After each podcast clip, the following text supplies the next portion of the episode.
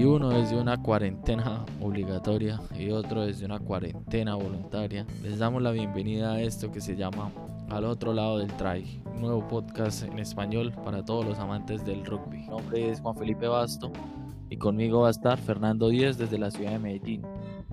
Estamos aquí lanzando hoy este nuevo podcast de rugby en español donde queremos tocar temas de la actualidad del rugby a nivel mundial, sobre todo el rugby colombiano, que es lo que más nos interesa. Y conmigo entonces Fernando nos va a hablar, se va a presentar y nos va a hablar un poco de él y, cómo surge esta idea de, de, crear un podcast para hablar de solo rugby. ¿Cómo vamos Fernando? ¿Qué más? Hola Juan, ¿cómo estás? Hola a todos, eh, soy Fernando Díez, saludándolos desde la ciudad de Medellín, Colombia. Muy animado, muy Estoy muy animado pues porque para que se calienten los motores en este podcast vamos a hacer un programa bien bueno acerca del rugby colombiano, el rugby criollo y el rugby internacional. Eh, bueno Juan, eh, mis inicios en el rugby, es, lo voy a decir de forma rápida, mis inicios en el rugby empezaron en la ciudad de Bogotá, pero donde más jugué eh, o donde más he jugado es en la ciudad de Medellín, empecé en la Universidad Nacional, jugué muy poco en la Universidad Nacional y luego pasé al Tecnológico de Antioquia. Allí, allí se tenía un, equipo que se llamaba Jabalíes, eh, que se unió luego con topos de la Luis Amigo de la Funlan y de ahí salió Feni Rugby Club y en Feni Rugby Club jugué más o menos unos, unos 12 años. Eh, y, y, bueno, después de que terminé de jugar con Fénix, eh, volví nuevamente al Tecnológico de Antioquia a aportar un poco pues como de lo que aprendí, ayudar a crecer el equipo universitario allí y jugué un año y medio en tercera división como para así terminar, ir terminando como mi, mi, mi historia en el, en el, rugby activamente. Y bueno, ahora estamos con la página simplemente rugby y la idea es que a través de simplemente rugby y el podcast vamos a informar a toda la comunidad el rugby colombiano y el rugby internacional de que lo que está pasando, lo que está pasando aquí en Colombia. Bueno, ahí como pudieron ver, Fernando, uno de los partícipes de este podcast, nos disculparán ahí un poco, estamos apenas iniciando y, y se van a escuchar un poco de, problemas en el audio, pero es normal, vamos a tratar de mejorarlo. Eh, ¿Qué les puedo contar de mí? Eh, llevo jugando rugby casi 10 años, en la ciudad de Bucaramanga. Empecé con el Club Escudero Rugby Club, después como de unos 4 o 5 años eh, pasé al equipo de Águilas Rugby Club con el profe Raúl Vesga. Eh, estuve participando en selecciones Santander, fui a uno que otro de los triales de selección Colombia a participar y ahora en estos momentos estoy viviendo en Melbourne, Australia. Llevo un año y medio. La temporada pasada pude jugar todo lo que fue, aquí la temporada va de abril a agosto, no se juega más en el año. Entonces empecé a jugar como unos 16, 17 partidos en segunda y tercera categoría.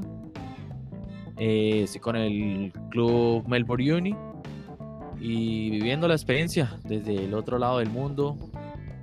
Y muy chévere todo, se aprende muchas cosas que espero el día que vuelva a Colombia, pues compartir un poco de, de todo esto que estoy aprendiendo acá.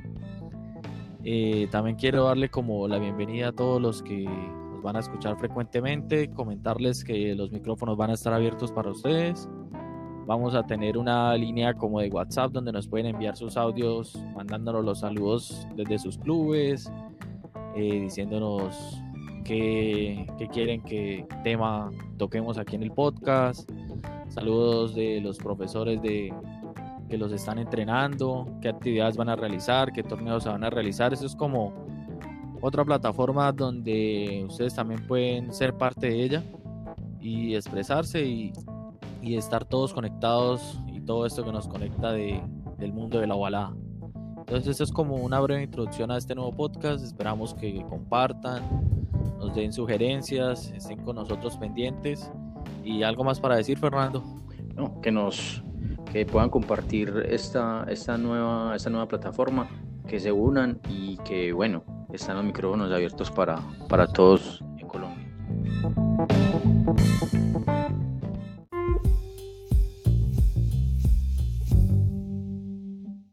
Bueno, y entonces como les veníamos contando un poco acerca de, de lo que va a tratar este podcast, eh, y estamos en medio de una cuarentena, porque todo el mundo ya sabe, estamos con la pandemia del coronavirus. Quisiera saber un poco en qué quedó el, el rugby paisa en estos momentos antes de que empezara la cuarentena, cómo se estaba, qué se estaba jugando, ya habían empezado la, la primera división o cómo, cómo estaban manejando el tema estos días antes de que empezara esta crisis y se, y se suspendiera todos los, los, eventos deportivos. Bueno, Juan, aquí ha sido un poco difícil, ha sido muy difícil porque acá eh, hay varios torneos eh, de, en varias categorías. En, eh, entonces ha sido muy difícil eh, y va a ser muy difícil eh, nuevamente retornar a ellos porque lo más seguro es que van a chocar con las fechas federadas y ahí vamos a tener pues de pronto un, un, unos compliques por, por ese lado. Eh, bueno, no, lo que es el rugby masculino acá en Antioquia lo que es la primera división. Apenas estaba jugando la segunda fecha del torneo de reubicación, donde se juegan todos contra todos para ubicarlos en, en primera o segunda división. El rugby femenino de 15 se estaba ya en sus semifinales y iba a empezar pues como algo de, de Seven también para, para complementar a los equipos. Eh, la situación para los clubes es, es, es, complicada porque si no hay entreno no hay dinero y, y bueno, se nos va a poner mucho más complicada si se nos alarga la cuarentena. Pues sí, ese es un tema muy, muy delicado porque como en todos los deportes, ya tenían un, un, cronograma específico a lo largo del año. Se venía también ahorita la concentración de tucanes en Semana Santa, algo que es ya muy una costumbre sana, eso, que todos los años en Semana Santa es la, la semana fuerte del rugby colombiano, donde se concentran en Castilla y creo que ya están usando como que otras canchas de la cantidad de gente que estaba yendo, les tocó ya esparcirse, creo. Sí, en, en Antioquia o aquí en la, en la unidad deportiva José Reneguita en Castilla, hasta la cancha la cancha habitual que todo el mundo conoce o los que han podido tener la, la, posibilidad de venir a jugar y está la cancha de fútbol que se encuentra al otro lado. Esa cancha también es, es grande y, y se está utilizando también para, para lo que era la concentración en, en, Semana Santa. Estaban llegando alrededor de 450, 500 personas eh, en diferentes categorías para esa concentración y eso es lo que se tenía estimado para este. Es, el, el, el parón es, es delicado. Sí, porque ya les toca ahora ya yo creo que listo, en Semana Santa no se hace, les toca mirar otra fecha donde se le acomode a todo el mundo para poder asistir. O la otra opción para mí sería convocatoria cerrada, porque ya es muy difícil que puedan hacer así una convocatoria abierta por los tiempos de la gente, la organización, la logística. Es como muy complicado después de que pase todo esto, pienso yo. Es posible que hagan una convocatoria cerrada, es muy posible. Yo creo que muy posiblemente también se haga una reunión extraordinaria de las ligas y y lo más seguro es que van a hablar entre, entre las ligas que están afiliadas a la federación a ver cómo, qué prioridad le van a dar a lo que es las fechas federadas o los torneos de liga. Porque recordad, Juan, pues que también las ligas se sustentan de estos torneos y si no se juega no se paga. Entonces también la economía en cuanto a las ligas internamente va a estar afectada. Creo que va a haber una reunión y algo tienen que solucionar para las, para las fechas federadas y fechas locales. Y para los que, por ejemplo, no tenemos muy claro el calendario de, del rugby paisa, ¿cuántos torneos se juegan al año? ¿Uno o dos de, de primera división? De primera división se juegan dos, dos, dos torneos. Eh, uno que va de febrero a junio, se para en julio. Y nuevamente el que va de, de julio a, bueno, el año pasado. Y entre esos dos, obviamente cada equipo tiene que asumir esos dos torneos o esas dos, esos dos semestres. Entre esos dos, el, el equipo principal debe asumir también el, el Super 20. Eh, entonces, es decir, que se están jugando prácticamente tres torneos, tres torneos en el año y de muy buen nivel porque el, el torneo de primera y hasta segunda de, del rugby de Antioquia es muy competitivo, teniendo en cuenta eh, los resultados se ven reflejados en el Super 20. Claro que el año pasado hubo sorpresas, ¿no? Hubo varias. Hubo una sorpresa que fue, que fue eh, Minotauros, una sí. final inédita. Por eso. Minotauros Y en, el, y en el torneo pasado también de, de, primera división también vi una sorpresa porque la final estábamos todo el mundo acostumbrados a ver entre duendes y gatos y, y ya llegó alguien también a, a, meterse en la pelea. Sí, eh, y estamos, a, creo que estamos hablando del mismo equipo que es Espartanos de Marinilla, ¿cierto? Exactamente, sí, esa es la sorpresa. Espartanos de Marinilla, te cuento que viene con un proceso tremendo, eh, a Marinilla le están metiendo mucho mano desde también eh, la parte económica o la parte como es un municipio, es Marinilla, la alcaldía está dándole fuertemente a lo que es el deporte y Marinilla se está nutriendo demasiado, tanto así que como vos decías, las finales casi siempre eran gatos, duendes, gatos, fénix, eh, siempre, siempre con ese, con, con, ese equipo constante, gatos, y se variaban entre fénix y duendes. Ahora llegó Marinilla y Marinilla, eh, si te cuento Juan, hace poco le ganó a gatos. Yo creo que en la primera o segunda fecha del torneo de reubicación ya le ganó a, a gatos. Entonces, es un equipo que viene fuerte y que viene pegando y dando pasos agigantados y ahora más que, que están nutridos, están eh, con mucha moral por, por su jugador en, que, que, jugó en Paraguay, en Uruguay, perdón, con Peñarol, que estamos hablando de Iber. Sí, y entonces veníamos hablando un poco de que va a tener la franquicia colombiana en esta Superliga Americana, donde para mí es el, el, plus que le faltaba al rugby colombiano porque ya se va a llegar a la profesionalización, que esto va a ser muy importante para sobre todo los jugadores que ya ven que pueden dedicarse como casi solo al rugby y va a abrir las puertas a que todo el mundo en el país se motive más por querer llegar a, un lugar de esos. Se ve que la, meta está un poquito más cerca para todos, ¿cierto? Claro, Juan, e, ese es un plus, como vos decís, es un plus al rugby colombiano por, por, parte de la, de la Sudamérica Rugby. Y bueno, es, es, un poco frustrante pues porque esperábamos verlo lo más rápido posible. Eh, igual esto nos da la oportunidad de que podamos eh, hacer un mejor equipo, que podamos prepararnos mejor. Y, bueno, ya hemos esperado tantos años, yo creo que esperar unos meses más o, unos 10, 11 meses. Pues, o sea, ya, está, ya estaba pactado que, que al 2021 arrancaba la franquicia colombiana, pero como se suspendió este torneo, falta es que deciden si en el 2021 meten de una la franquicia colombiana o toca de transición que ya sería entonces hasta el 2022 que entre la franquicia colombiana. Para mí, que ojalá fuera de una en el 2021, que ya entren de una y, y empiezan a darle ese foco internacional para que no se pierda una generación que está esperando esa oportunidad. Sí, Juan, yo, estuve por ahí leyendo y yo creo que lo que pactaron en la Sudamérica Rugby fue eh, bajo las mismas condiciones, bajo las mismas condiciones se, se volvería a empezar o se reanudaría lo que es esa, ese torneo. Esperemos que no, que como Colombia es un invitado, no le cambien las reglas de juego o de pronto por alguna novedad no, no los aparten, ¿cierto? Esperamos que, que sigan con ese compromiso. Sí, también ahí... Así se, llamaría, así se llamaría nuestra franquicia, cafeteros. Sí, cafeteros. siendo sinceros, siendo sinceros, creo que debió haber sido otro nombre o al menos ponerlo a escoger entre todo Colombia el nombre de la franquicia. En realidad no me gusta ese nombre, pero bueno, eh, ansío verlos jugar a ese nivel. Sí, porque también, bueno, cafeteros, como varios ya saben, es el proceso que se lleva en las regiones para la búsqueda de talentos. Entonces ahora yo creo que le tendrán que cambiar el, nombre a, ese programa, ¿sí o no? Pues sí, yo creo que ya será con Cafeteros 15 o algún, algún otra, otro nombre. Eh, como te dije, bueno, a mí en lo particular no me gusta mucho el nombre para la franquicia, pero tengo muchas ganas de que, de que los chicos lleguen a ese nivel y, y podamos disfrutar, o al menos aprender al principio. Ahí la, la veo difícil porque alcancé, yo alcancé sí a mirar las dos fechas porque estaban pasando de los partidos por YouTube y eso, pero la diferencia física va a ser dura. Va a ser difícil porque vi la franquicia paraguaya, la de Olimpia, y tenía, no más con los villanos, y tenía prototipos muy grandes. Entonces, ahí puede ser un poco difícil el impacto también el otro año en la diferencia física. No, y no solamente de física, Juan, también de económica.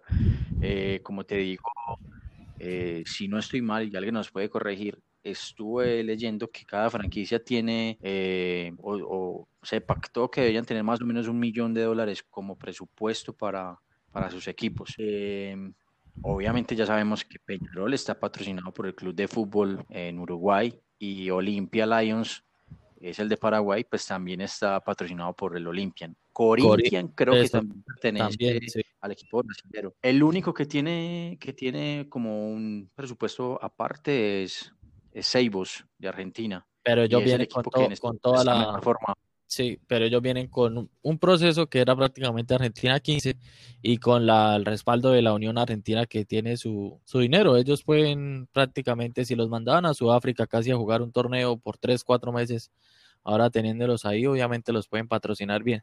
La franquicia chilena es la que veo que, no tiene así como un, respaldo fuerte de algún equipo que venga de fútbol o, no sé cómo estarán económicamente, pero con el nombre no, no proyectan así que, que tengan un respaldo financiero bastante fuerte. Juan Selden, hasta donde tengo entendido, tiene aportes económicos de, de empresas, empresarios chilenos. Y en Chile hay mucho dinero, hay mucha gente que tiene mucho poder eh, adquisitivo, que tiene mucho poder económico. Eh, hasta donde sé, pues es capital, eh, capital de, empresarios y más, obviamente, los de su unión de, rugby de Chile. Lo que hablamos ahora, Juan, eh, el, el, nivel físico o el biotipo de los jugadores de estas franquicias frente al colombiano, obviamente va a ser muy superior va a ser supremamente superior. Y lo que decías es muy importante, los villanos. Y no solamente hay villanos, hay de Namibia, hay sudafricanos, hay portugueses. Eh, el, proceso de, de, lo que es el punto de contacto va a ser algo muy delicado que vamos a tener que hacer foco en eso. Sí, porque es bastante. Ah, por ejemplo, yo que, bueno, venía de la experiencia del rugby colombiano y el año pasado aquí jugando, ya me tocó jugar contra tonganos, fillanos, eh, neozelandeses y sentí muchísima diferencia. Aquí la gente ya nace así con ese prototipo, no necesitan ni ir al gimnasio, casi ni entrenan y usted los viera las capacidades y las habilidades que tienen son impresionantes.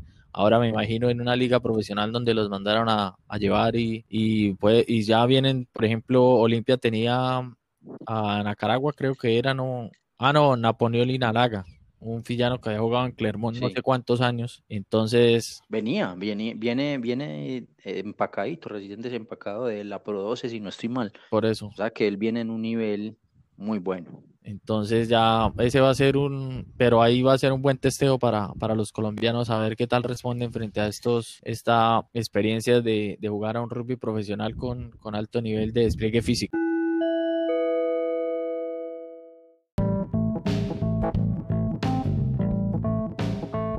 La Superliga Americana, ya volteamos un poco la, como dicen por ahí, volteamos la torta y hablemos un poco de, de las Tucanes, era como lo que estaba de, de, moda antes de que empezara lo de la cuarentena. Eh, venían preparándose muy fuerte, lo reflejaron frente a Brasil. Eh, yo pude estar pendiente ahí un poco del partido, la transmisión online, pero Fernando sí estuvo allá en, en el estadio pendiente, apoyándolas. Eh, ¿Qué nos puede contar acerca un poco de, del proceso que estaban llevando y qué iban a llevar a cabo y ahora con esto que ocurrió, ¿cuál será como un poco el, futuro de lo que puede pasar con las Tucanes? Bueno, bueno, ese, ese partido es uno de los partidos más importantes que ha tenido yo creo que el rugby colombiano en cuanto a 15 femenino si no es el, único. Y bueno, ese partido fue genial, eh, se sintió un, un, espíritu muy, muy emotivo todos esos días, con la gente compartiendo, dando, dando como su, su ánimo a la, a la, selección, las chicas entrenando. Y bueno, creo que el, el profe Raúl Vesga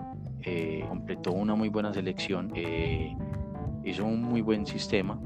obviamente no nos esperamos la reacción con lo que venía Brasil, porque desde el primer partido pues vimos un Brasil totalmente diferente, más enfocado como a otras cosas o sin un sistema. Y esta, esta Brasil que, que vino eh, a Brasil con, otro foco. iban por todo, ellas es que era, era, un partido importante, estaban jugando la clasificación a un mundial, iban a dejarlo todo en la cancha, eso se sabía, iba a ser un partido duro, duro. nos costó desde el punto de contacto, desde lo físico, porque las brasileras eh, eh, estaban en punto de contacto muy fuertes. A las colombianas les costaba un poco defender algunos, eh, algunos puntos del, del, juego. Y, bueno, se pudo sacar adelante un partido que, que bueno, ahora esperemos con todo este tema de, del coronavirus o el COVID-19, eh, cuando se irá a jugar ese repechaje en, Kenia, en Namibia, contra las Leonas. Sí, sí, para salir de la zozobra de una. Eh, en teoría estaba planteado ese mundial para el 2021 aquí en Nueva Zelanda. Quien quita que de pronto hasta me pegue la idea de ver las, muchachas que esperamos que clasifiquen. Ya si clasifican lo voy a pensar, a ver. Sí, a ver, me queda aquí cerquita, voy a pensarlo, a ver. Ojalá que haya una motivación para ir a conocer el, el país de los kiwis también tengo muchas ganas de ir a conocer su cultura. queda cerca? sí, aquí a cuatro horas más o menos ah, en avión. Y aún, aún así pareciera que es mucho, pero a diferencia de Colombia es que son a Nueva Zelanda son como casi 10, 12 horas para llegar. es bastante. sí.